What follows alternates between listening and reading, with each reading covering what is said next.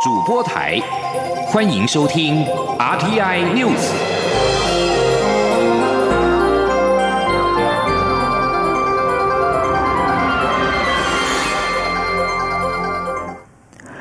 各位好，我是张旭华，欢迎收听这节央广主播台提供给您的 RTI News。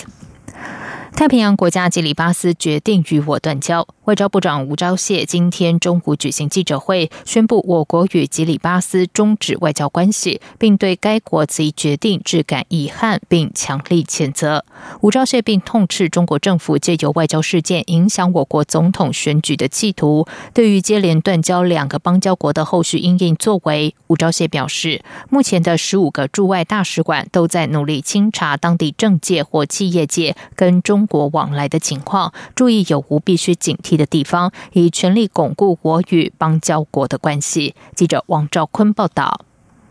吉里巴斯政府二十号以外交劫掠正式通知与我国断绝外交关系。我政府对吉国政府不顾多年来的多方协助与情谊，致感遗憾，并予强力谴责。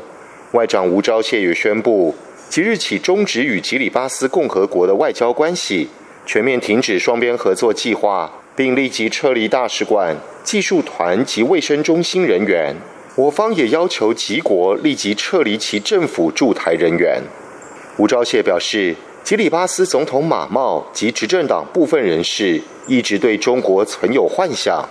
马茂二零一六年上任后，仍与中国有经常性互动，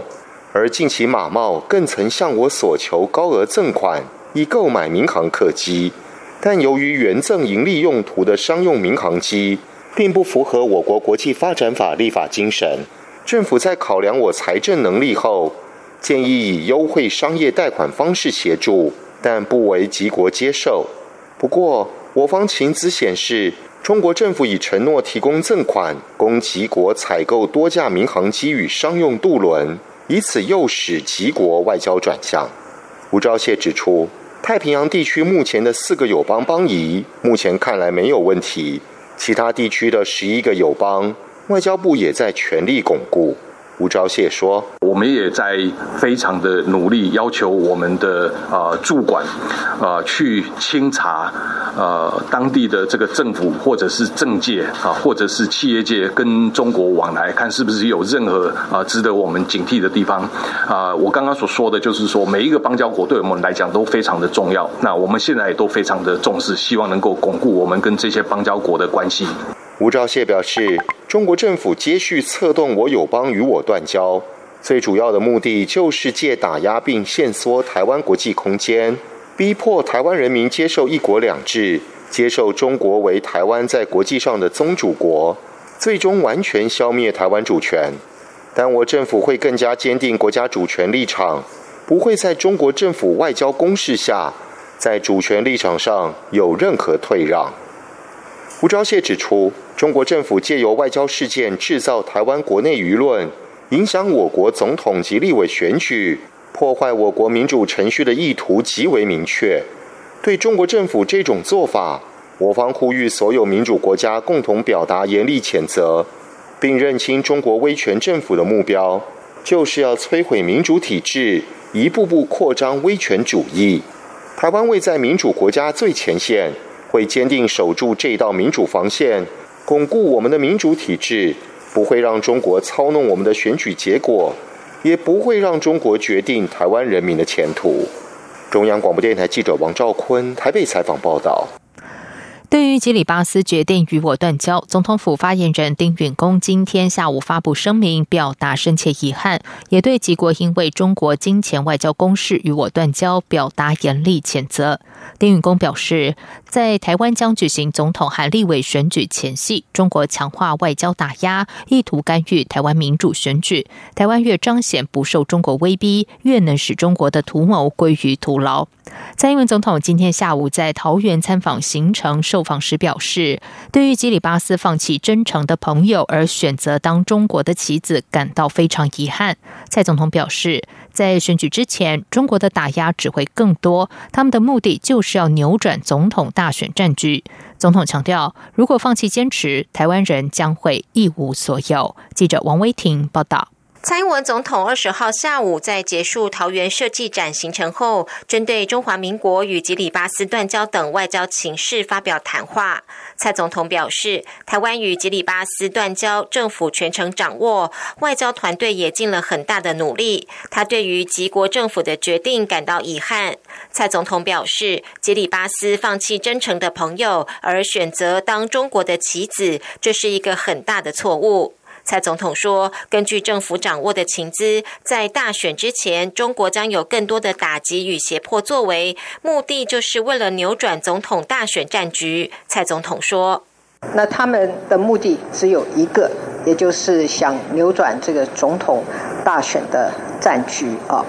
那他们试图用呃打压的行动，告诉台湾人说，我们不能买战机。”我们不能称香港，我们只能选择一个会向中国低头的总统。哈。蔡总统表示，他要代表中华民国台湾，坚定告诉中国，对于一国两制，我们的答案只有三个字，就是不可能。蔡总统说，这些恶霸式的胁迫不会让台湾人放弃坚持。他也要告诉国人同胞，如果在这个时候放弃坚持，世世代代的台湾人就不会有主权，不会有自由，不会有民主，我们将会一无所有。中央广播电台记者王威婷采访报道。而陆委会今天发表声明，严正谴责中共再夺我邦交国，认为北京当局已经严重破坏台海和平现状与互动基础，是造成两岸对立与区域不安的根源，势必要为可能后果负起最大责任。我方要求对岸立即停止挑衅，也呼吁国际社会正视这种国家暴力侵犯行径是否仍被允许在国际体系中而不受制裁。在一周之内接连和所罗门群岛、基里巴斯断交，外交部长吴钊燮今天再度向蔡英文总统请辞。总统府发言人丁允恭回应指出，断交是中国政府蛮横的国际行为，所以总统予以未留。美国在台协会 AIT 今天对吉里巴斯决定和台湾断交表示深感失望，并批评中国积极改变两岸现状，包含诱使各国与台湾断交，已经伤害并破坏区域稳定。AIT 表示，美国持续表达关切。美国在两岸的和平和稳定上持续保有利益，而稳定的两岸关系也为台海两岸和区域带来巨大利益。美国持续信守奠基于美中三个联合公报与台湾关系法的一中政策，并正研议各种可能应对的选项。我国防部今天则指出，美军一艘作战舰由北向南航经台湾海峡自由航行，国军运用联合勤监侦作为，全程掌握我周边海空域舰机相关动态，期间并无异状，请国人放心。接下来关心的是财经消息。经济部今天公布了八月外销订单四百点五亿美元，年减百分之八点三，减幅高于先前预期。主因是过去撑住订单表现的资通性产品衰退扩大，加上传统货品接单持续疲软所致。经济部指出，一到八月整体外销接单年减百分之六点三，换算下来，未来四个月每月接单必须高达五百二十亿美元，全年外销订单才可能达到正成长。官员坦言，困难度很高。记者谢嘉欣报道。美洲贸易战持续冲击，全球经济放缓，使得八月外销订单金额四百点五亿美元，年减百分之八点三，且减幅高于预期。各主要产品接单全面衰退，尤其过去扮演撑场主力的资讯通信产品，因部分笔电客户在第二季提前拉货，智慧手机客户下单仍是保守。八月减幅较七月更加扩大，年衰退百分之九点七，连带拖累美国、欧洲、东协。日本接单呈现衰退，至于传统货品，则是清一色全衰退。基本金属、机械、塑橡胶制品、化学品的年衰退幅度甚至高达双位数。经济部表示，由笔电六到八月下单趋势来看，需求与去年相比没有减少，下半年走势还要再观察。至于国际品牌，九月纷纷发表新款智慧手机，若买气佳，市场接受度高，客户补单的意愿就会提。高。依照往年经验来说，需求将在九月浮现。至于外销订单何时翻红，经济部估计最快可能得等到十二月。经济部统计处处长黄玉玲说：“七八九十这个基期都相对比较高，十一月也不低哦。因为去年十月是我们创下有史以来历史的订单的一个单月最高。如果就月月要来看，要转正的机会相对啊难度会高一点。但是以去年十二月的基期比较低的是十二月啊。如果说刚刚所讲的那些一些新兴科技的应用以及消费电子热销的情况下。”比较有可能在十二月有达到一个月转正的情况。经济部也坦言，全年要正成长的困难度很高，因为就目前一到八月累积的接单金额，较去年仍减少百分之六点三来看，换算下来，未来四个月每月接单要达到五百二十亿美元才能达标，而目前预估九月接单金额仅在四百四十亿到四百五十亿美元，年减幅度上看百分之八点一。中央广广播电台记者谢嘉欣采访报道。此外，外资持续汇入，台北股市今天收盘站上了一万零九百点，上涨三十四点九九点，涨幅百分之零点三二，成交值为一。百一千四百四十五点二十二四亿美元，新台币对美元汇率今天也升破了三十一元大关，收盘收三十点九八元，创超过四个月的新高，升值二点六分。外汇交易员表示，美国联准会和全球主要央行大吹降息风，加上国际美元转强，外资持续偏向汇入，新台币短期偏向升值，整理格局。在外电消息方面，日本经济产业大臣兼原一秀今天表示，日本愿意就加强出口管制一事和南韩进行谈判，双方将透过外交管道进行安排。南韩之前曾经要求世界贸易组织 WTO 进行双边磋商，解决两国贸易争端。此外，日本外相茂木敏充在新闻简报会上指出，目前他并没有和南韩外相会晤的立即计划。由于不满南韩法院判决日本企业必须赔偿二战时期被日本企业强迫劳役的南韩人，日本在七月初对南韩加强限制出口三种化学原料，冲击三星、LG 等南韩企业的关键产品记忆晶片与高性能显示器。此后，日韩两国陷入贸易和外交争执，双方互把对方移出可信任贸易伙伴的白色名单。南韩也不再续签和日本的军事情报共享协议。南韩在日日本就日本管制三项半导体用材料出口，向 WTO 提出了申诉。南韩贸易部表示，希望透过双边协商来终止出口管制。如果双方无法解决问题，将向 WTO 委员会寻求仲裁。以色列从十七号举行国会大选以来，官方至今仍然没有宣布最终的选举结果。不过，根据以色列媒体公布的最新开票结果，以色列前参谋总长甘茨领导的蓝白联盟已经取得国会三十三个席次，而在位超过十三年的总理尼坦雅胡领导的联合党取得了三十一席，少了两席。前参谋总长甘茨领导的蓝白联盟虽然是最大党，不过眼前并没有明显方。法可以组成多数联盟。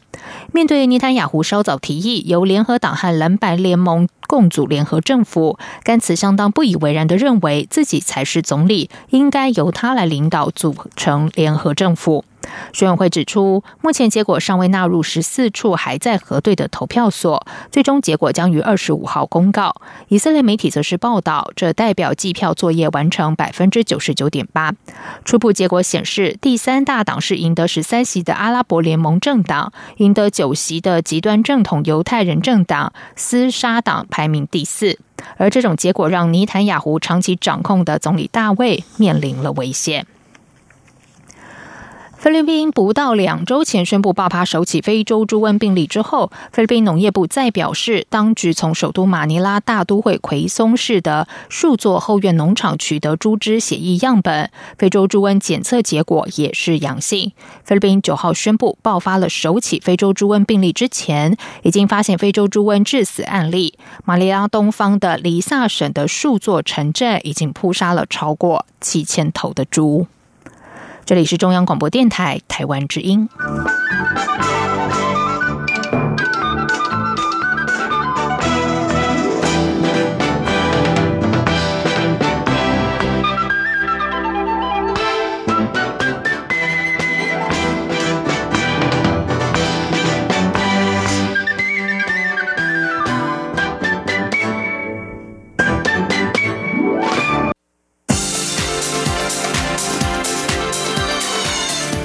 是中央广播电台台湾之音，欢迎继续收听新闻。时间是十九点十五分，欢迎继续收听新闻。九二一大地震今年届满二十周年，为了强化大规模赈灾人命救助及灾前准备工作，内政部消防署今天模拟中部大规模地震情境，实际开设中央灾害应变中心前进协调所，动员了国军卫福部、环保署及防灾救灾人员，办理大规模赈灾消防救灾动员演练。内政部消防署表示，这次演练动员一千多人，一百五十五车及 C 幺三栋运输机两个架次。演练过程更有美国、欧盟、日本及纽西兰防灾救灾专家参参与规模。副总统陈建仁今天也亲自出席试导，除了验证大规模赈灾之下救灾调度规划的可行性，并完整展现九二一大地震二十年来我国防救灾能力的大幅成长。看见齐柏林基金会今天举办来自齐柏林的丁宁九二一世纪赈灾届满二十周年的醒思与期许论坛，与会专家学者不约而同的表示，面对极端气候以及地震频传，政府必须要正视国土真相，重视国土规划，才能够让下一代长治久安。记者江昭伦报道。九二一地震二十周年。看见齐柏林基金会邀请前内政部长李鸿源、前交通部长贺陈旦、前环保署长詹顺贵以及长期投入在地关怀、参与社区营造的民间团体代表出席。来自齐柏林的丁宁九二一世纪正在届满二十周年的醒思与期许论坛，由前行政院九二一灾后重建委员会执行长黄荣春主持，理性探讨国土开发与环境保护相关议题。黄荣村表示，九二一地震就像一面镜子，让大家看见台湾的困境。面对台湾重建过程遇到的处处违建等状况，同时也扮演火炬功能，把台湾的人心烧起来，并开启台湾社区营造、校园重建、生命教育与志工运动元年，对台湾影响深远。但二十年过去了，因为九二一地震引发的山河治理、国土保育与经济发展的冲突，似乎还没有获得解决。前内政部长李鸿源就不客气指出，政府如果再不正视国土规划，台湾的法令规章、政治文化运作模式如果不改变，因应地震或极端气候带来的复合式灾难，可能再过十年，大家检讨的问题还是和现在一样没有改变。李宏源说：“可是呢，你从来不做功课。什么叫土地容受力？北中南东各适合住多少人？我们的商业区、农业区、工业区应该在什么地方？你这功课不做的结果是什么？我们会让核电厂在断层附近，我我们会让一堆人住在非常危险的地方，我们会让中科、南科在一个根本没有水资源的地方。”我们台湾也不过就三万六千平方公里，但是我们一点都不了解这块土地。前交通部长贺陈旦与前环保署长张顺贵也认为，所有的开发建设都应该以顺应自然为前提，工程参与必须有所节制，避免扰动脆弱平衡。贺陈旦同时提醒，过去重建基金会留下来的善款仍有结余，约新台币四五十亿，应该做更有效的运用，甚至投入防灾备灾工作，把人民的爱心真正用在刀口上。为唤醒民众对于国土保育、家园环境的重视，看见齐柏林基金会也从齐柏林生前拍摄三十万张空拍照片中，精选出十组九二一赈灾前后以及复原样貌，在论坛会场展示，并编辑成册，提供外界深切醒思。中国电台记者张伦台北怎么报道？知名胃药善味的被检出有致癌疑虑的不纯物，虽然相当微量，但卫生福利部食品药物管理署仍然启动查验作为，同时也提醒民众，由于胃药用量属于暂时性，加上含量轻微，所以癌症暴露风险也相对低。由于该药药厂已经宣布全球暂停出货，因此食药署会和药厂台湾分公司讨论是否下架回收。记者肖兆平报道。针对知名胃药善胃德被欧美检出有微量致癌疑虑的不纯物，卫生福利部食品药物管理署二十号表示，他们早在十三号就掌握相关国际资讯，在考量用药安全下，除了有对药厂抽检外，也要求要进行自主管理。食药署进一步解释，这款胃药被检出有致癌疑虑，简称 NDMA 的 N 亚硝基二甲胺，尽管含量轻微，但还是启动清查。除抽检健保用量最大的同成分药品外，也要业者对市售效期内所有同成分的原料药跟制剂要进行检验，并在十月十八号前回报结果。如果不符合规定，就应立即停止贩售。食药署药品组副组长吴明美表示，虽然 NDMA 每日容许标准各国情况不一，但由于胃药不像降血压药需要长期服用，也因此铺路风险相对低，所以没有比较去年降血压药一传出含有致癌物就立即下架的做法。他说：“那医生也可能会考量到病人已经胃药胃部的问题解决了，就停药哈。所以其实他摄入 NDMA 的风险是比高血压的药物还。”小哈，只是到底有没有明确的容许标准？吴明美表示，美国食品及药物管理局跟欧盟已经在去年定出每天食用标准容许值，这也是目前台湾采行的标准。他也说，这项标准确定会在十二月正式纳进中华药典。他说，每日 NDMA 的限量标准是九十六 nano nanogram 每天哈。他就是用你吃这个高血压的药物，会吃七十年哈。然后去算，算出来每一天可以容许的就是九十六 nanogram。食药署指出，他们在二十号也接获该药药厂通知，指尚未得即日起全球暂停出货，且规划要在九月底前完成检验。由于在国内效期内的产品还有四批，食药署会跟台湾药厂分公司讨论是否下架回收等后续处置。中央广播电台记者肖兆平采访报道。继续来关心的是，对于吉里巴斯决定和台湾断交，国民党立委曾明宗呼呼吁在政府和外交团队尽快动起来巩固邦交，也呼吁中国别再挖角我外交墙角，否则无助于两岸稳定发展。民进党立委李俊毅则呼吁国内各政党一致对外，共同捍卫国家主权。记者郑玲报道。太平洋国家吉里巴斯决定与我断交。外交部长吴钊燮二十号举行记者会，宣布我国与吉里巴斯终止外交关系，并对吉国的决定感到遗憾，并强力谴责。国民党团总召曾明宗表示，蔡政府二零一六年上任以来，已经与七国断交，显示中国大陆可能进一步挖我外交墙角，预期短期内可能会有国家再与我断交，因此呼吁蔡政府国安团队与外交系统尽快拟定策略，避免系统性。断交危机，也呼吁中国不要再对我外交施压。第三点，我呼吁中国大陆，其实两岸呢同属这个这个这个中华民族，没有必要一再挖我们的外交的墙角，这样一直挖我们的外交墙角，其实其实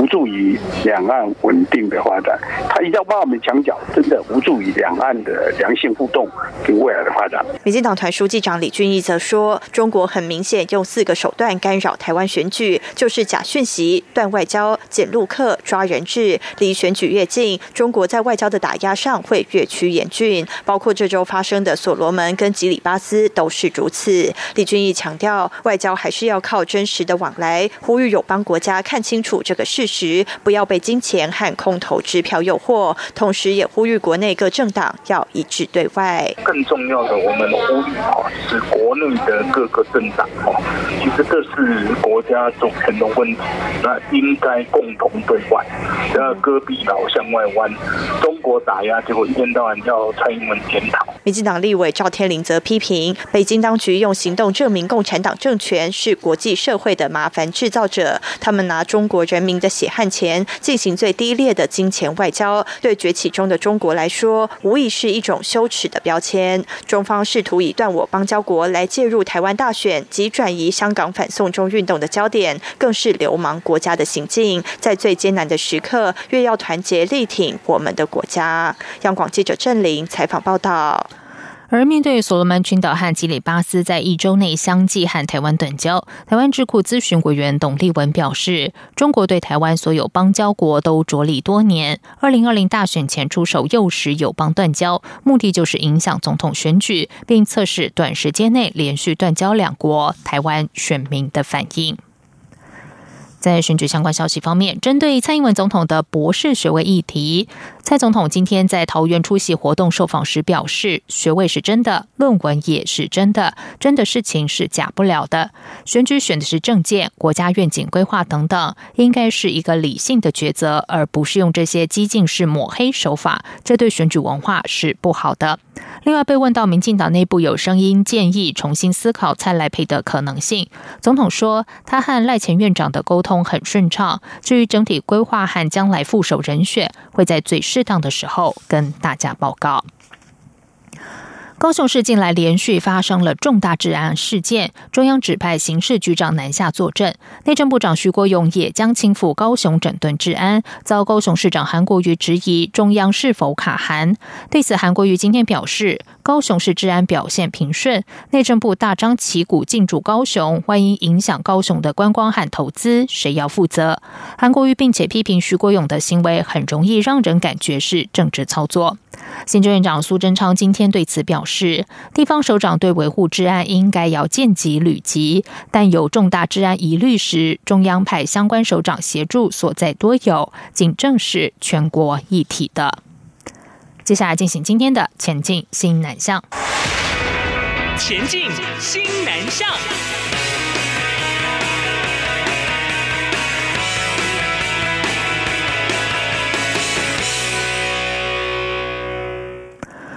外贸协会今天举办今年第三场全球零售通路采购大会，聚焦衣材、美妆还有消费品，并且邀来三十三国一百二十位买主来台与会。其中墨西哥等新兴市场买主比重最多，其次则是新南向买主，期盼能透过采购大会，让台厂一次将各国买主一网打尽，开拓出新的商机。记者谢嘉欣报道。外贸协会今年第三场全球零售通路采购大会锁定医疗器材、美妆和消费品三大产业。我国医材业如上银科技、邦德、葡萄王生技；消费品如雄狮铅笔、欧都娜；美妆则有欧莱德、森田药妆等业者参与洽谈。贸协秘书长叶明水在二十号开幕记者会上指出，在全球贸易成长持续放缓下，医材、运动用品及美妆等产业还能持续。保持成长，尤其美妆是连续十年维持成长动能，相当不易。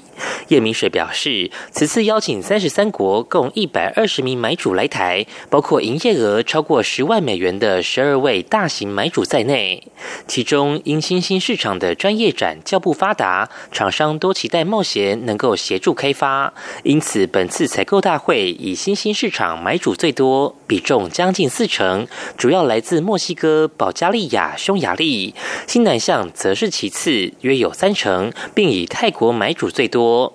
而这些主要买主的采购项目多聚焦在台湾美妆产品。他说：“现在美妆品，大家为了保护自己的皮肤，要找一些比较天然、有机的产品。另外，台湾的智慧呃产品也很多，智慧美妆的部分，那个是利用台湾的高科技制造出来的，对我们的肤质的检视还有这些了解有很大的帮助。”美中贸易战下，景气疲软，外贸协会持续协助厂商开拓商机、拼出口。下一场。采购大会将于二十四号在台南举行，主题则聚焦在汽车零配件、产业机械与扣件。中央广播电台记者谢嘉欣采访报道。中华民国外贸协会和长庚医院合作，在马来西亚吉隆坡举办医疗分享会。除了分享台湾最新的医疗技术和医疗体系之外，也邀请到马来西亚病患现身分享赴台就医的经验。嘉义长庚医院副院长卢胜南致辞时表示，长庚医疗体系目前配合卫福部的“一国一中心”新南向医卫计划，负责在马来西亚搭建台马医卫交流平台，未来将和贸协共同合作，在马来西亚推动医师和医学生来台培训计划。吉隆坡台湾贸易中心主任肖春燕表示，台湾目前的医疗服务拥有高品质、高科技、专业服务及低收入的特色，尤其是台湾医疗费用只仅为欧美国家的五分之一，这些都已经成为台湾医疗服务的国际品牌和形象。根据卫福部统计，二零一八年到台湾使用医疗服务的外籍人士已经超过四十二万人，其中来自东南亚的病患已经超过三分之一。马来西亚共有两万人次使用台湾的医疗服务，现见台湾医疗已经逐渐获得大马民众的认可和信任。以上新闻由张旭华编辑播报，这里是中央广播电台台湾。